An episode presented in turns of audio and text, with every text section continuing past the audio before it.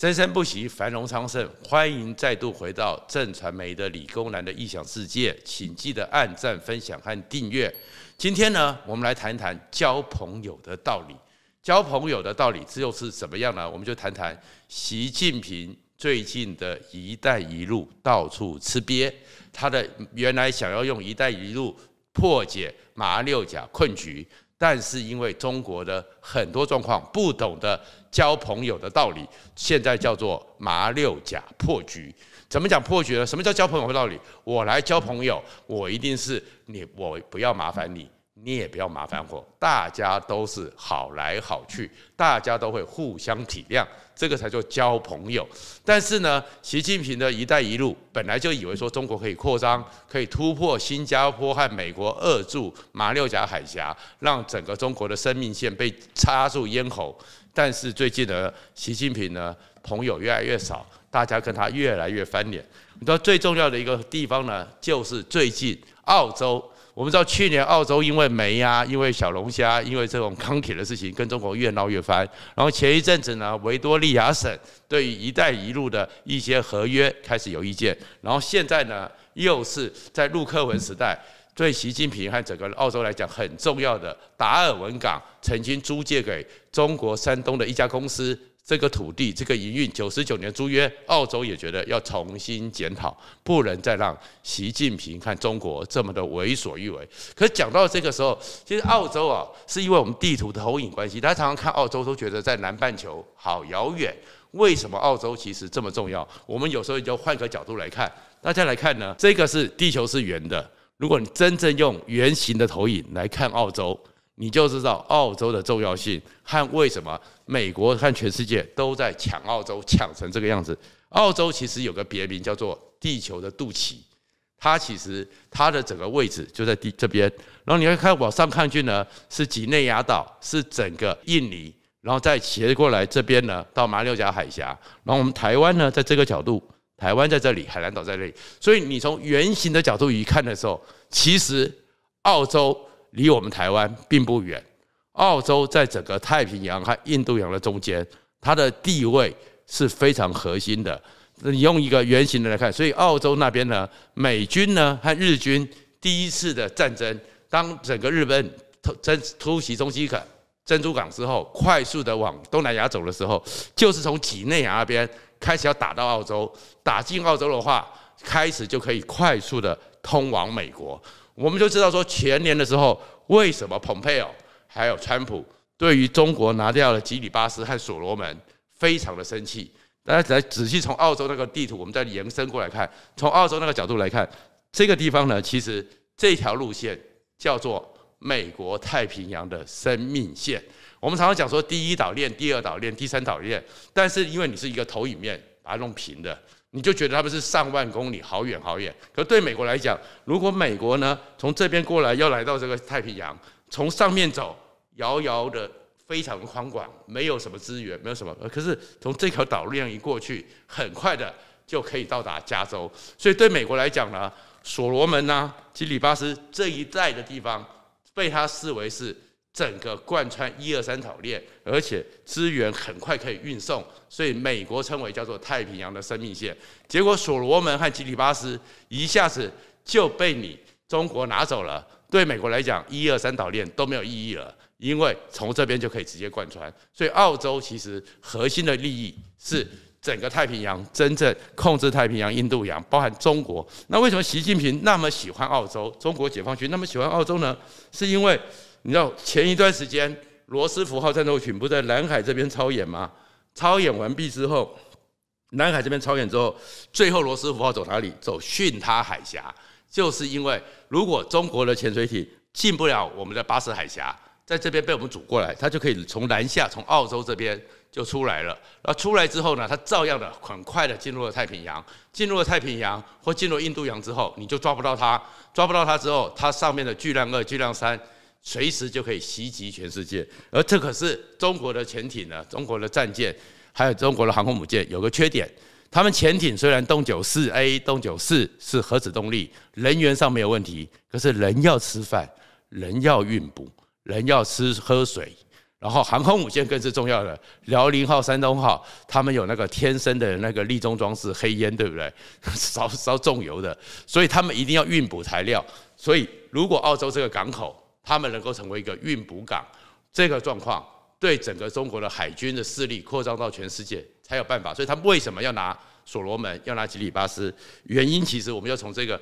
地球上换个角度去看的时候。你就知道什么叫做世界的肚脐。为什么“一带一路”中国愿意花这么多钱？可是呢，中国花这么多钱之后呢，问题就在于说，他常常出了很多事情呢，没有去考虑每个国家、每个地方都有他们不同的观点、不同的故事，然后呢，甚至于他们中间有很多纷扰。结果，中国的一带一路为什么引起这么大的反弹？除了最近因为疫情之外，最近因为投资，然后造成了很多政府翻脸之外，甚至于它对于每个国家里面复杂的历史、复杂的关系，中国都没有兴趣研究，他们只考虑中国的需求、中国的利益，终于引起反弹。这个反弹是什么呢？这个是在四月下旬的时候，中国有个巴有个兄弟嘛，叫巴铁，巴铁兄弟，巴铁兄弟呢。最大的一个省叫做俾路支省，是整个巴基斯坦最大的一个行省。它的省会呢叫奎达，奎达有个四星级的餐厅，而四星级的饭店呢，那一天呢突然被自杀背包炸弹客，就是我穿着一个炸弹，穿着一个背包，里面进去要自杀，直接把它炸掉。那俾路支省这五星级的塞坦纳饭店呢？诶，这为什么会是自杀饭店？他从当时是说啊，中国就想说四月二十一号的时候，他们驻巴基斯坦的大使龙龙逃过一劫。可是后来才发现，那个整个俾路支人就是要针对龙龙，故意要去杀他，故意要去自杀他，因为他们反对“一带一路”，反对中国进入巴基斯坦。这个所以知道那一天龙龙在那边有半个餐会，才去做这个自杀。而且二零一七年开始。俾路之人又一直在这个地方反对“一带一路”。二零一七年绑架了两个中国的工程师，跟 iss 一样，有透过录影带当场行刑威胁中国。二零一七、二零一八、二零一九都有汽车炸弹，都有攻击。其实大家才发觉说，诶，巴铁为什么那么的讨厌中国？不是整个巴基斯坦人好像都是跟中国有关，而且他们呢也不见得完全支持巴基斯坦政府跟中国的状况。原因是什么？原因是为了中国呢，为了突破所谓的马六甲困境，他呢我们就讲过，跟巴基斯坦要了一个瓜达尔港，而这瓜达尔港大家仔细看呢，瓜达尔港呢就在这边，而这个接近阿拉伯海，对中国来讲呢，如果他能够。打通瓜达尔港，从这个新疆的克孜一路过来，顺着阿富汗，顺着巴基斯坦，然后呢，中东进来的油直接到这边之后，不需要经过马六甲海峡，不需要需要经过印度，它就可以直接的把油路给送过去，它就不会有。断资源的问题，所以中国就跟巴基斯坦讲，他要投资，所以这是李克强求讲的。然后这样一个“一带一路”经济走廊，而且叫做中巴经济走廊，由习近平、李克强专程的跑去三千六百亿美元，甚至有人算说还包含周边设施六千四百亿美元，通通给巴铁。可是为什么俾路支人这么不高兴呢？因为所有的建设里面，俾路支人发现他们呢是继续被剥削，而在中国呢。完全没有想到，你大家可以看到那个画面上这个路线里面呢，其实灰色的都是巴基斯坦，但是是巴基斯坦的主要民族，而俾路支人呢有六百多万，他们是一个弱势民族，而俾路支人呢特殊的性质是，俾路支到现在还非常穷困，然后巴基斯坦人呢一直的不理他们，而俾路支人呢有四十几个部落，他们一直想要跟库德人一样想要独立，而这个故事里面，俾路支人呢。跟巴基斯坦人不太像，他们是另外的民族，大概是十三世纪就来到了俾路支省，然后在那边立国。立国曾经他们非常强悍，他们强悍到曾经有一段时间，在十四世纪的时候呢，还可以跟西那个成吉思汗的蒙古后代在印度北边进行战争，还打赢了。所以他们有一段时间，还他们的帝国还扩张到印度的北边。可是后来呢，慢慢的浓缩过来。可是呢，后面是到了是英国统治的时候，英国统治的时候呢，根本不甩他，硬生生的就把原来的俾路支分成了三块，一块给了波斯，就是现在的伊朗；一块就给了巴基斯坦；一块就给了阿富汗。这些人呢，这些民族呢，硬生生的是被英国的殖民的时代硬生生的分掉。分掉之后呢，到了后来呢，印度独立了，巴基斯坦独立了，然后这个时候呢，俾路支人呢，他们也跟英国表达，他们不愿意要并过去，他们要成立他们的俾路支国。英国觉得太麻烦，不理他们，不理他们之后呢，九百万人呢，目前俾路支人呢，六百万人是住在俾路支省，其他的两百多万在伊朗，一百多万在阿富汗，他们就被切开来了。那被切开来之后呢？那整个巴基斯坦就认为说，你占我人口只有百分之四，虽然土地占了我百分之十几二十，但是我认为你是可以被我欺负的人，所以他们一直有纷扰。然后现在这个“一带一路”呢，刚刚讲的这个呢，中国投资了这么多钱呢，所有的建设全部都在巴基斯坦这边，但是呢，只是要你这个秘鲁斯切近海的这个瓜达尔港，但是中间呢，完全没有给秘鲁斯人工作机会。建设，而且是还要开烧煤的厂，烧煤的厂它造成空气的污染。我们相信台中人都可以了解，这个用废发电这供应国家，那是多么被痛恨的一件事情。可是中国引起了反感。是为什么？因为中国去的时候根本没想到这些事情，没有去处理这个问题，因此造成了“一带一路”在巴基斯坦这边，它的一个瓜达尔港目前有受到重大的威胁。所以它的船只虽然盖了以后，而另外一个呢，你会这样子想的时候呢，人家怎么会不出手？所以莫迪呢就跑去找伊朗，伊朗这边有一个呢沙巴哈港在旁边。如果说你我呢从阿拉伯海出来，你是因为想要用一个俾路支吃掉那个直接控制这个整个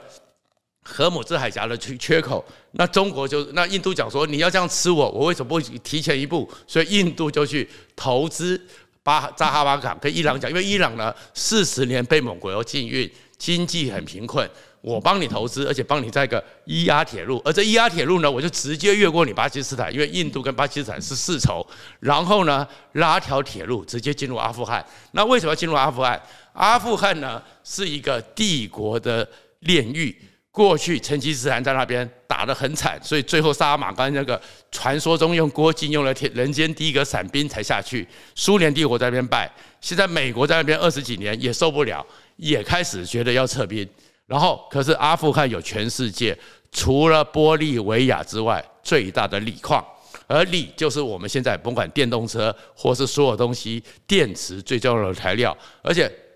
阿富汗还是目前占有全世界未开采铜矿百分之二十七。所以现在如果各种的铜就跟电有关，现在那是原材料，是也是所以。印度就想说，让我直接过来来抢，所以看到全世界你在动这个动作的时候，人家也会来抢。但是中国呢，还是一直在想说怎么去抢，怎么去抢。所以中国喊出了一个东西叫做珍珠链，因为呢，中国在乎的是什么？就是这边呢是新加坡，而在新加坡这里呢，它的船只百分之六十人员或什么，或它送到欧洲的地方都在这边新加坡卡住，而美国呢就卡住这边，还有。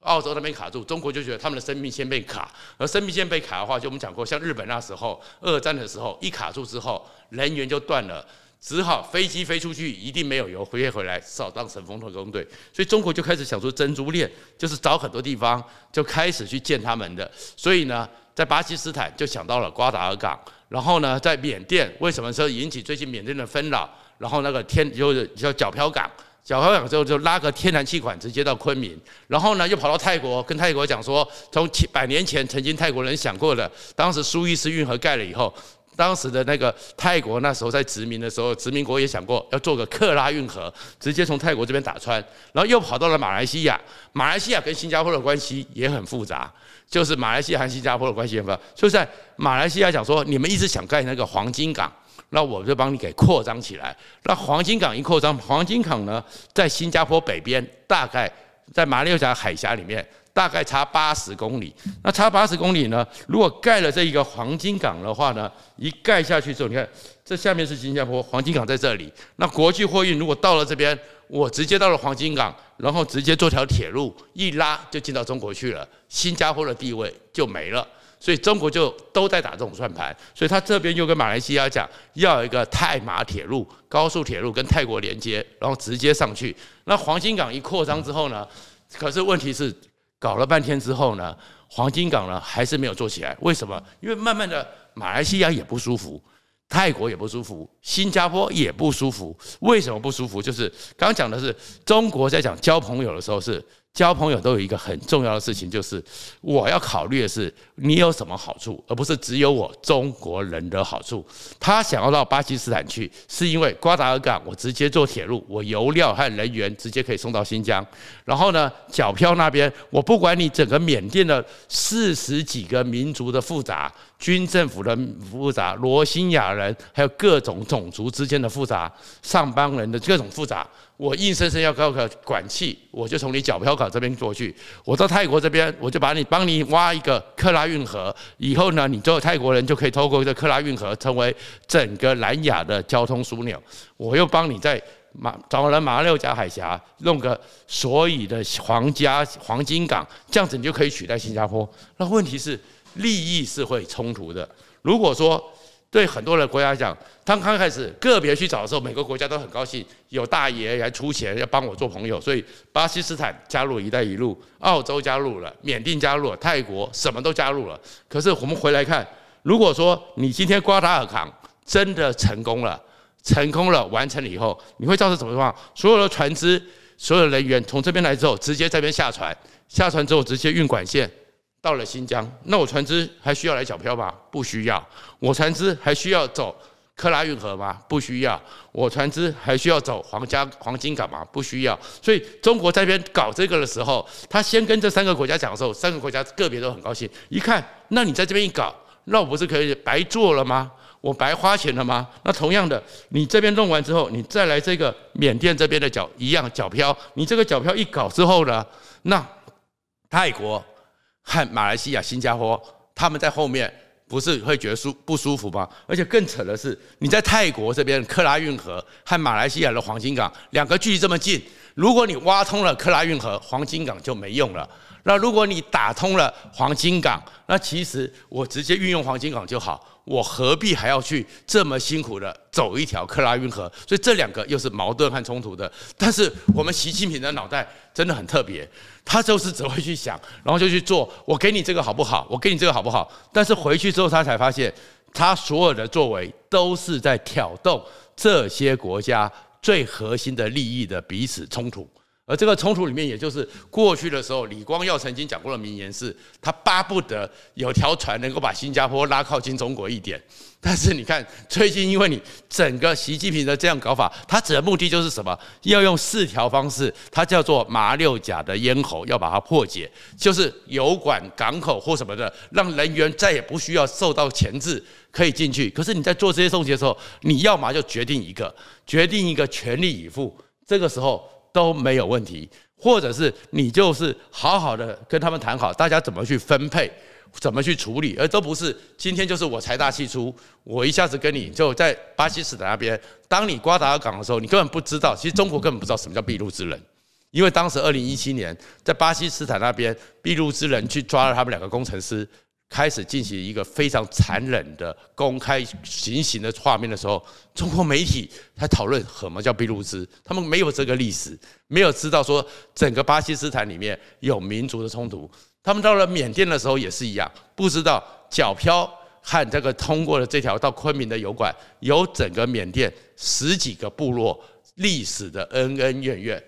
甚至于，我到了泰国，你挖个克拉运河，那你对马来西亚来讲，那我不是白白做工了吗？所以你看到的时候，这就是中国出了问题，包含到了澳洲什么？因为习近平的想法就是怎么解决他的问题，但是他从来没有去想怎么让别人觉得我也从你这边得到了好处。那更扯的是呢，其实还有一个呢，是在这里斯里兰卡，斯里兰卡一个汉汉巴邦托港。那才是更扯的一个地方。那为什么呢？中国最让人家厌恶的地方，为什么当引起这些“一带一路”都是我来花钱？为什么大家那么反感呢？那个叫做危机入市，趁人之危。我们记得二零零四年的时候，不是有南海大海啸吗？南海大海啸一冲之后，至少死掉数十万人，这个地方整个被冲上来，所以完全是港口、海边都是一片废墟。最惨的当然是整个亚齐省。你看亚齐省那边几乎就是人间炼狱，哎，可是，在斯里兰卡那边呢，汉巴邦托港呢，哎，中国就说你们没办法重建，你们没办法复原，我帮你出钱，我帮你重建，所以他就想说，我就帮你出钱重建，就要把那个港口给拿下来。港口拿下来之后，所以中国其实在这边又搞一个港口，那又搞一个港口下去，你会觉得这么多的珍珠链看起来个个是珍珠，可是每个珍珠里面彼此之间，你的航运就这么大，你的分配你怎么去处理？那更扯的是。在整个旁边就有斯里兰卡的可伦坡，你这样一弄之后，那可伦坡算什么？但是中国一去之后，又是九十九年的租约，盖了一个机场，盖了个港口，然后呢，甚至还有两艘中国的军舰曾经去那边停泊，认为将来也可以成为它的军舰运补港。可是你在这个地方，你不是等于在印度的小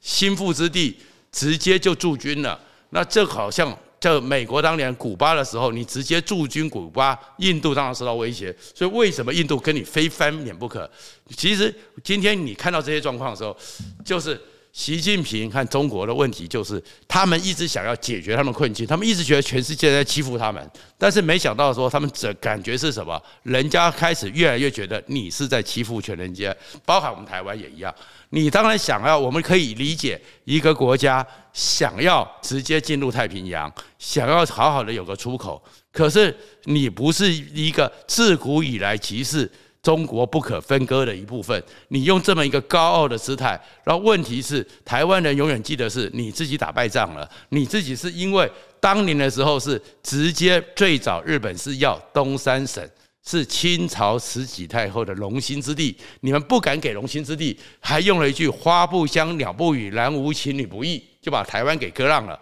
那既然割让了，后来这个被你放弃的这个孤儿自己长大了，长大成人之后，你就回来要抢他家产，你怎么会让台湾人服气？所以，其实习近平和中国人需要理解一件事情是，并不是大家在反中。